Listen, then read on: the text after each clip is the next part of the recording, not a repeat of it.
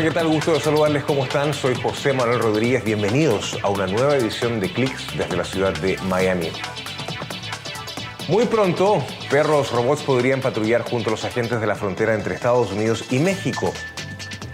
Además, este láser busca reducir la cantidad de desechos espaciales. ¿Cómo funciona esta innovadora tecnología?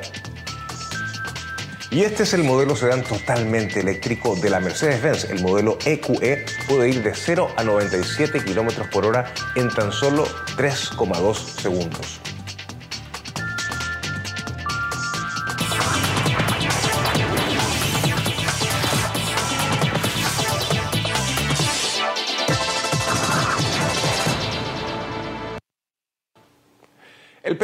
Podría convertirse en el mejor amigo de los agentes fronterizos en sus labores de patrullaje en los límites entre Estados Unidos y México. Déjeme contarle que recientemente el Departamento de Seguridad Nacional presentó, como vemos, las primeras imágenes de ellos al público. Y estos canes robóticos son capaces de escalar terrenos difíciles, muy difíciles en busca de contrabando de personas. Y oficialmente son conocidos como vehículos de vigilancia terrestre automatizados. Los funcionarios elogiaron su potencial de convertirse en un multiplicador de fuerza que reduciría su exposición a los peligros. Un artículo que promociona las pruebas en el sitio web de la Dirección de Ciencia y Tecnología del departamento señala que algún día estos perros van a caminar en compañía de los agentes, así que no sería para nada sorprendente ver en el futuro al robot Fido en el terreno fronterizo. Las pruebas con estos perros robot parecieron sorprender, fíjese, a algunas personas. Incluso, déjeme contarle que provocaron una oleada de reacciones en las redes sociales al comparar las imágenes con escenas distópicas de programas de ciencia ficción como Black Mirror. Además, algunos activistas han considerado esta iniciativa como un desperdicio de recursos y un signo preocupante de militarización de la frontera entre ambos países.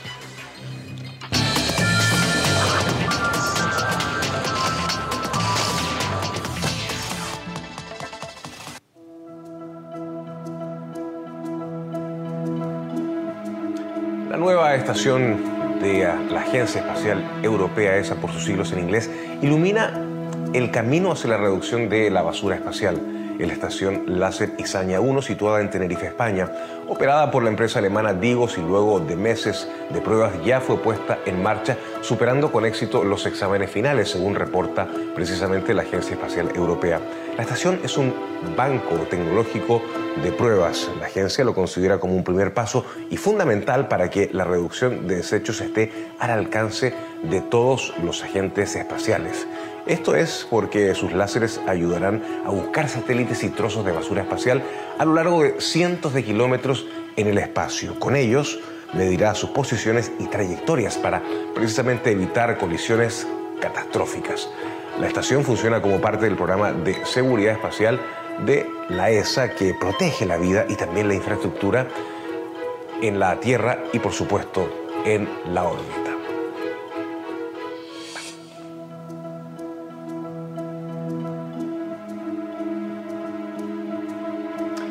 Virgin Galactic reabre la venta de boletos para sus viajes al espacio. Son los boletos de 450 mil dólares que permitirán a los clientes un viaje de 90 minutos a bordo de un cohete lanzado desde el aire que roza el espacio y precisamente el borde de este. Según Virgin, ya cuenta hasta el momento con unas 600 reservas de su primera ronda de venta de billetes. Los premios los primeros precios de este viaje al espacio suborbital iban entre los 200 mil y los 250 mil dólares por asiento y Virgin informó que para los siguientes boletos sus clientes pueden hacer depósitos iniciales de 150 mil dólares. En noviembre la empresa dijo que había estado probando la nueva cifra y había vendido unos 100 asientos. Su meta es vender un total de mil asientos antes de comenzar las operaciones comerciales. Un cohete espacial hecho con tecnología 3D. La empresa Relativity está haciendo de este concepto una realidad. Pero ¿cómo va a funcionar esta tecnología? Se lo contamos. Lo que está viendo es un cohete esculpido por una impresora gigante en 3D. Esto está creando una réplica de Star Trek, un futuro de ciencia ficción que hemos visto en el cine durante décadas, pero nadie ha intentado desarrollarlo aún a esta escala, pero lo estamos haciendo. Tim Ellis es el cofundador y director ejecutivo de Relativity Space. Ellis cree que su equipo ha encontrado la manera de construir cohetes menos costosos y más confiables por medio de sus impresoras en 3D que llaman Stargate.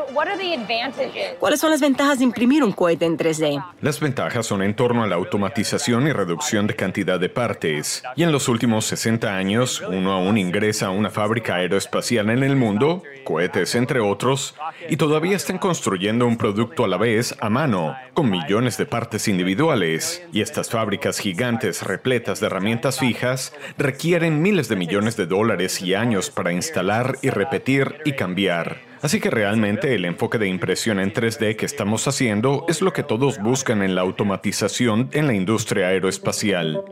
El imprimir cohetes significa que Relativity puede construirlos mucho más rápidamente. Él dice que su equipo puede actualmente imprimir un cohete en unos cinco meses y está trabajando para recortar aún más ese tiempo de construcción. El poder construir un cohete en 60, 30 días, ¿ese ritmo es necesario?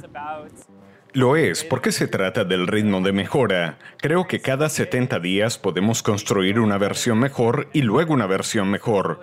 Así que realmente se trata del tipo de ritmo de práctica porque la gente aprende mucho más rápidamente al hacerlo que simularlo. ¿Cómo impacta su enfoque en el costo de los cohetes? Porque los cohetes, como usted destacó, son increíblemente caros. Así que comparados con otros cohetes de clase de carga similar construidos tradicionalmente, nuestro cohete es de aproximadamente un cuarto del costo para lanzar vehículos que actualmente vuelan. Así que este es Terran 1. Este es su bebé. Sí, este es nuestro bebé. Sí, este es Terran 1. Así que es el primer fuselaje de cohete del mundo impreso completamente en 3D. La empresa dice que Terran 1 será lanzado en 2022. Si todo sale bien, será el primero de muchos vehículos de lanzamiento que Ellis y su equipo imprimirán en su fábrica en Long Beach, en California. De hecho, Relativity ya está trabajando fuertemente en su cohete reusable de alta carga, el Terran R. Wow, that's a pretty serious... Wow, esa es una impresora bastante impresionante allí. Sí, también está en sus inicios. Para Ellis, el llegar al espacio es tan solo parte de la misión. Es igual de importante el cambiar fundamentalmente el proceso de manufactura para cosas costosas como aviones o turbinas de viento. Comenzamos con cohetes, pero nos veo como la primera empresa de impresión en 3D de aplicación de capas del mundo. Creo que la impresión en 3D construirá productos mejores y más rápidamente. Se trata de aumentar la velocidad de aprendizaje y de bajar el obstáculo al acceso de intentar experimentos.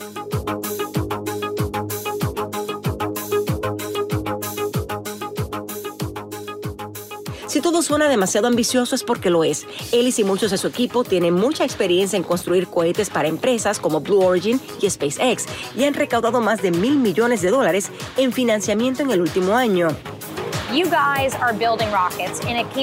Ustedes están construyendo cohetes de una manera totalmente diferente en una industria que es riesgosa. La gente ha desconfiado de ese nuevo enfoque. Hemos vendido más cohetes que cualquier otra empresa en la historia antes de su lanzamiento, así que creo que la gente confía bastante en los datos de prueba que les mostramos hoy en día. Pero las pruebas están en las experiencias prácticas y ustedes aún no han volado. El impulso existe y tiene razón. Tenemos que mostrar lo que tenemos, pero las partes principales del cohete ya están volando en una misión simulada en tierra, así que estoy bastante confiado en que hemos superado el obstáculo de que la impresión en 3D de un cohete es ahora inevitable, realmente inevitable es momento de una pausa, pero al volver, Mercedes-Benz lanza un nuevo sedán de lujo 100% eléctrico y además inauguran el Museo del Futuro. Les vamos a mostrar su impresionante diseño vanguardista.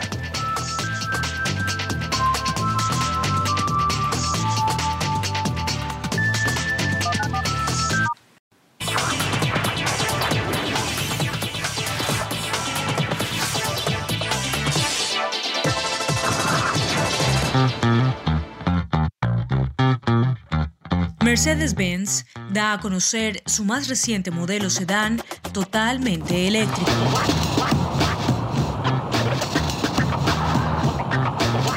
En el modo de aceleración de inicio de carrera, el modelo EQE e puede ir de 0 a más de 96 km por hora en 3,2 segundos.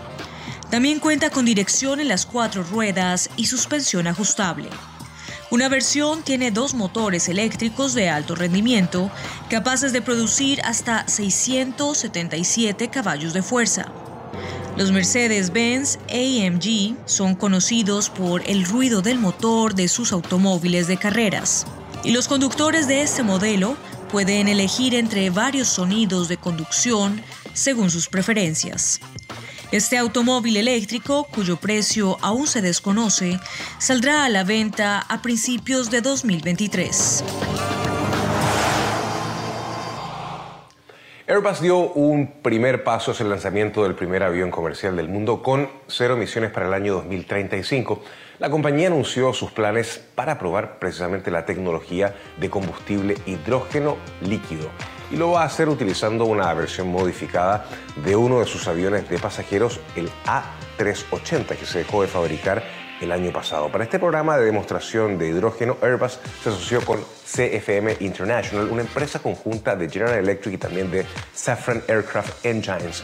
Recordemos que la aviación genera el 2.8% de las emisiones mundiales de dióxido de carbono. El consumo mundial de combustible de las aerolíneas comerciales alcanzó los 95 mil millones de galones en el año 2019 y en ese sentido la industria mundial de la aviación se ha comprometido a reducir las emisiones a la mitad los niveles del año 2005 para el 2050.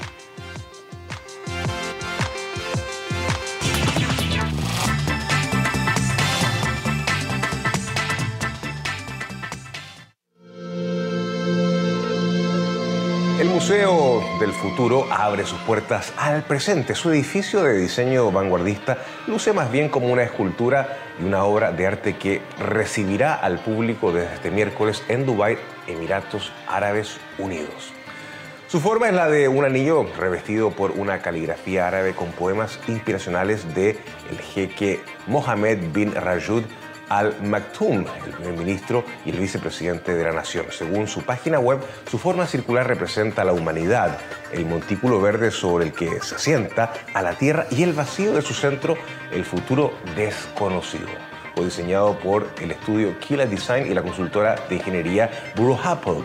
El museo es una iniciativa de Dubai Future Foundation establecida en el 2016 por su gobierno y en el interior hay salas con entornos inmersivos que fusionan la ciencia, la tecnología y el espectáculo creados por distintos artistas y cineastas. Actualmente ofrece siete experiencias relacionadas con la exploración espacial, el análisis genético, el bienestar mental y la espiritualidad, además de la naturaleza y otras cosas más. Además de su estética, el Museo del Futuro destaca por usar energía solar. El costo de las entradas es de casi 39 dólares con 50 centavos y se pide a los visitantes vestir de una manera respetuosa con la cultura local y apropiada también, por supuesto, para espacios públicos.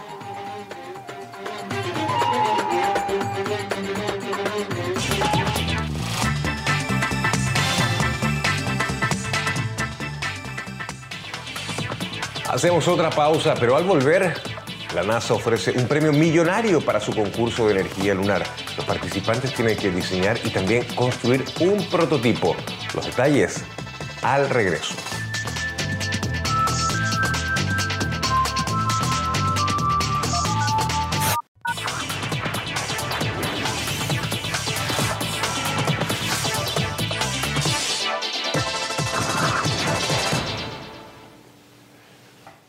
Concursos de la NASA buscan crear tecnologías para el futuro de la exploración aeronáutica y también espacial y paga muy pero muy bien a los ganadores.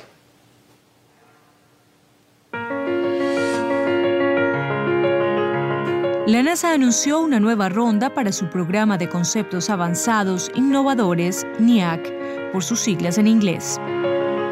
Es el plan que financia estudios en fase inicial para evaluar tecnologías que podrían servir a futuras misiones aeronáuticas y espaciales. La agencia anunció esta vez una nueva serie de premios que otorgará un total de 5,1 millones de dólares a 17 investigadores de nueve estados de Estados Unidos. En esta etapa, los estudios no se consideran misiones oficiales de la NASA. Entre los conceptos que se estudiarán está el de un novedoso diseño para una nave espacial que proporciona más protección contra la radiación en viajes largos. También un concepto para un avión eléctrico completamente silencioso. Y una idea para una nave que aprovecharía el calor del Sol para viajar fuera del sistema solar. Otras ideas estudian el diseño de pequeños robots trepadores para explorar las cuevas de Marte y un enjambre de microrobots nadadores impresos en 3D.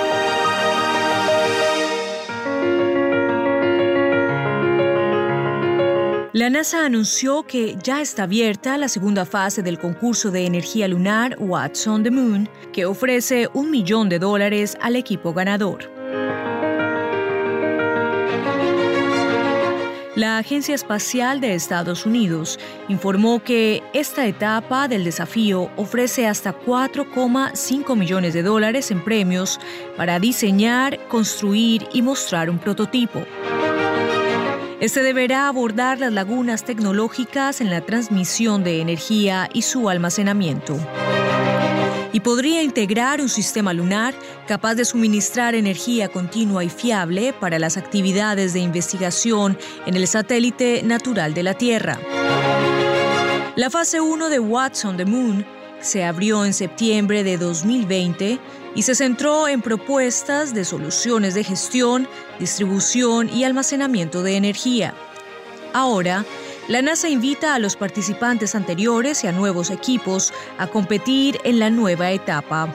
Al final, el primer lugar recibirá un millón de dólares, mientras que el segundo recibirá 500 mil dólares.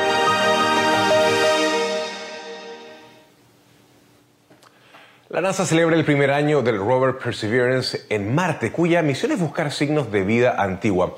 El explorador nos ha dado varios hitos, incluido el primer vuelo controlado en otro planeta y las primeras grabaciones de sonido en el planeta rojo.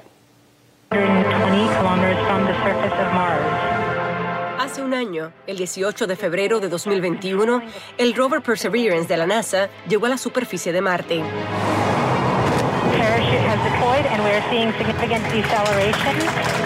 Un evento seguido en directo en toda la Tierra. Tango Delta, nominal. Touchdown confirmed. Perseverance safely on the surface of Mars, ready to begin seeking the sands of past life. Los espectadores pudieron ver las impresionantes imágenes captadas durante la entrada, el descenso y el aterrizaje en el planeta rojo. La NASA eligió el cráter Jezero como lugar de descenso al explicar que los científicos creen que en el área alguna vez hubo agua y que podría ser el lugar ideal para encontrar signos de vida microbiana antigua que permitirá estudiar cómo se formó y evolucionó la región. Desde entonces, el explorador de la NASA ha logrado varios pasos históricos. El 19 de abril, el rover Perseverance captó el primer vuelo controlado en otro planeta. El helicóptero Ingenuity, que se trasladó en la panza del Perseverance, ascendió 3 metros en el aire y luego aterrizó de forma exitosa. Este fue el primero de varios vuelos suyos en Marte.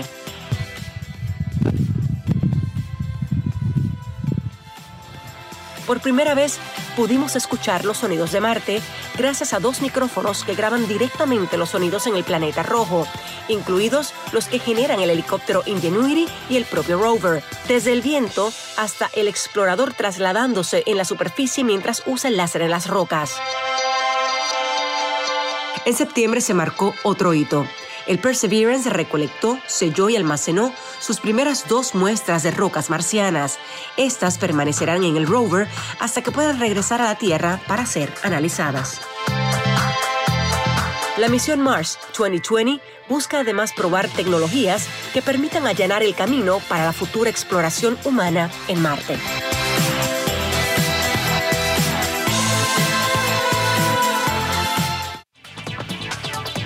Y se nos acabó el tiempo por hoy. Estamos, como les dije, en facebook.com barra clickcnn. Soy José Manuel Rodríguez.